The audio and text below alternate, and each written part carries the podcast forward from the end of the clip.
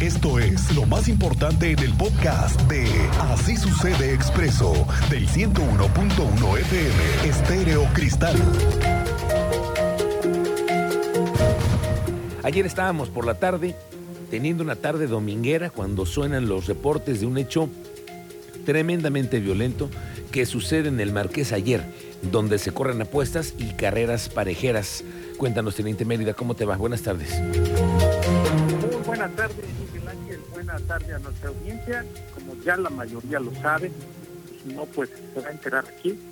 El día de ayer, durante unas carreras parejeras en Santa María Begoña, el Marqués, en específico en el carril conocido como el Alacrán, varios sujetos llegaron armados y dispararon en contra de una cuadra de caballos, todos ellos originarios de Pedro Escobedo. Cinco murieron en el lugar y cinco más fueron trasladados a un hospital con apoyo por parte de servicios de emergencia del Marqués, Policía Municipal de la entidad y Policía Estatal. Posterior al traslado se ubicó la camioneta que habrían utilizado para emprender la huida.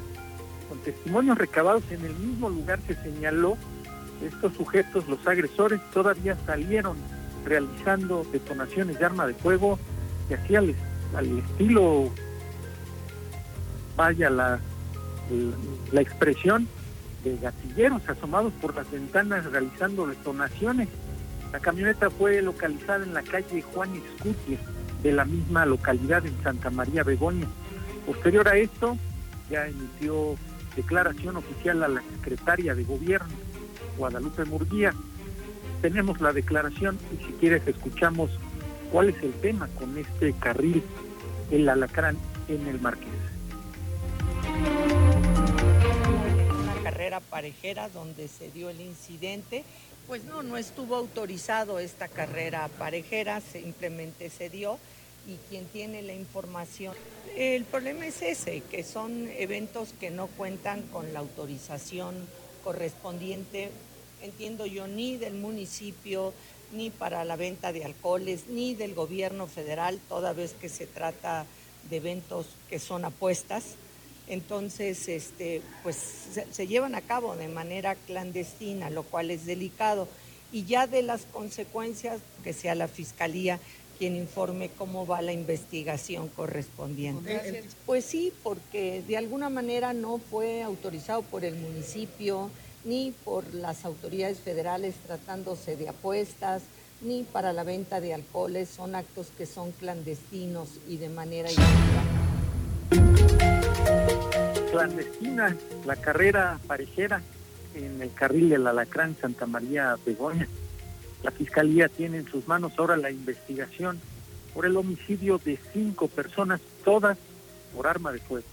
Detalles en breve, Miguel Ángel. Gracias, Teniente Mérida. Le damos una actualizada al rato para tener lo- los pormenores de todo esto, pero a ver, ya se sabe que este, este lugar eh, se corren apuestas. Ya se sabe. Esto es de todos los domingos, no es ninguna novedad. Lo que pasa es que aquí se ha permitido esto, se ha permitido desde hace tiempo. Bueno, tenemos noticias respecto al menos de tres casos confirmados de ciudadanos que fueron asaltados por el reloj para quitarles el Rolex. Y lo que ha coincidido en versiones es que han sido en estacionamientos de supermercados aquí en la zona metropolitana. Ojo con esto, que está siendo una nueva forma de operar de una banda que está dedicada a la vigilancia de sus víctimas en supermercados. Y después los intentan sorprender mientras meten las mercancías en la cajuela. Ahí, ahí es donde van a por ti por el reloj en el estacionamiento. Al rato lo vamos a platicar. Hoy es el día en el que los universitarios están eligiendo a su nueva rectora o rector. Son cuatro los candidatos que están esperando ganar el 50 más uno de los votos para no irse a una segunda vuelta. Pero ¿sabe qué? Parece difícil ese panorama. Vamos a ver cómo deciden los universitarios su siguiente episodio. Porque esta administración de la rectora Teresa García ya se acabó. Ya se acabaron también las colectas para la vacuna que nunca existió. Y se acabarán también proyectos millonarios que por el capricho de la rectora se hicieron. Se invirtieron millones de pesos para tener una vacuna contra el COVID que no existe.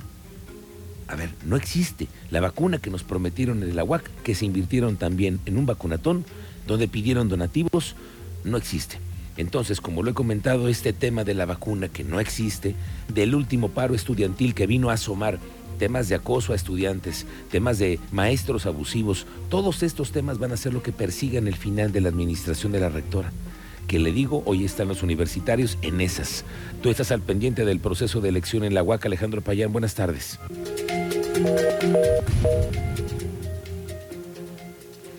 Regresaremos un momento más a la universidad con eh, Alejandro Payán. Le quiero decir que el coordinador estatal de protección civil, antes eh, Javier Amaya, está informando que se tiene una alta probabilidad de que se presente lluvia de ligera a moderada en la zona metropolitana, centro y sur de la entidad y también en la sierra. ¿eh?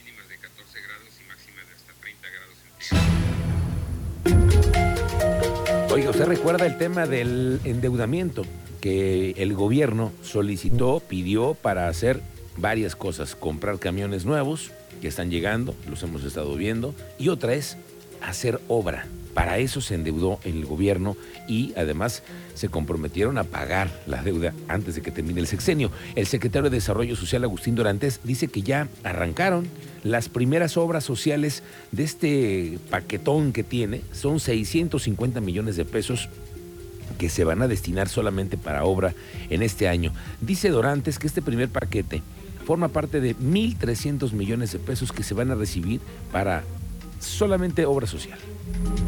Traemos un paquete de obra social fuerte que todavía estamos prácticamente yendo cada semana a arrancar distintas obras o anunciar distintas obras, igual a supervisarlas, del paquete de los 650 millones de pesos de obras en colonias, de los 1.300 millones de pesos en obra social que llegaron este, del financiamiento que se solicitó. Pues sí, son 3.300 millones de pesos, nada más. Bueno, regresamos al tema de la universidad. Payán, ¿qué nos tienes? Buenas tardes. ¿Qué tal, Miguel Ángel? Muy buenas tardes. Pues efectivamente, el día de hoy se está llevando a cabo esta jornada electoral en la Universidad Autónoma de Querétaro, donde se elegirá a la persona que encabece la rectoría durante los próximos tres años, es decir, del periodo 2024-2027. Desde las 8 de la mañana se reportó la apertura en orden de 51 casillas y más de 130 urnas instaladas en los diversos campus de la máxima casa de estudios donde más de 36 mil universitarios, tanto estudiantes como trabajadores administrativos, emitirán su voto para elegir a quien encabezará la rectoría. La presidenta del Comité Electoral y actual rectora, Teresa García Gás, es un llamado para que la comunidad universitaria, conformada por docentes, estudiantes y personal administrativo, acuda a las urnas a que vote en libertad y en el caso de que observe alguna incidencia o alguna amenaza, reportarlo ante la Comisión Electoral. ¿Te parece bien, Miguel Ángel? Escuchemos un poco de la explicación que nos daba la rectora Teresa García acerca de cómo se está llevando a cabo este proceso electoral. La importancia de llevar a cabo este eh, ejercicio democrático para nuestra universidad, que tiene ya más de 20 años de existir como tal, que desde luego es perfectible, que desde luego pues habrá de ir mejorando con el tiempo en muchos sentidos, incluso pues desde la forma en la que la UAC eh, eh, hace este, esta, esta política interna. Eh, es, es, un momento importantísimo para que toda la comunidad eh, que tiene derecho a voto lo haga en libertad, con información, em, eh, digamos, con conocimiento de causa con respecto a la persona por la que decide emitir su voto y que desde luego es importantísimo que lo hagan en sus unidades académicas el día de hoy, Alex. Doctora, en la calidad de presidenta de la Comisión Electoral, ¿algún dato general cuántas casillas se instalan, cuántos alumnos van a participar en este proceso, doctora? Mira, se instalaron 51 casillas en eh, prácticamente todos los campus de la universidad. En algunos casos, como en la Sierra Gorda, eh, se comparten eh, este, algunos espacios. Pero... Entonces tenemos 51 casillas en todo el estado y los resultados a qué hora se saben, Payán. Estas casillas cerrarán a las 8 de la noche y empezará el conteo de votos. Cabe recordar que la UAC está conformada por 13 facultades y una escuela de bachilleres. Cada una de ellas deberá ratificar el voto por mayoría. Posteriormente al cierre se contarán estos votos de las unidades académicas y pues hasta el momento eh, se cuentan entre 15 y 20 quejas ante la comisión electoral.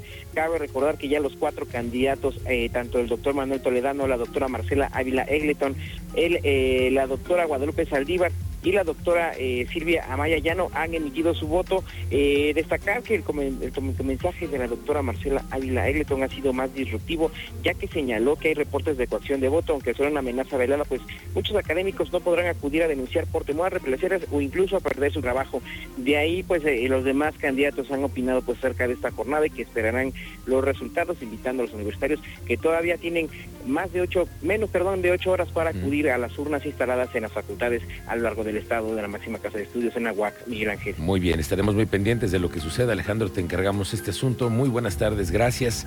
Andrea Martínez, tú tienes los detalles de lo que van a ser las próximas actividades culturales para la celebración del Día de Muertos. Ya se sabe cuándo van a montar también el altar en Plaza de Armas. Cuéntanos, buenas tardes.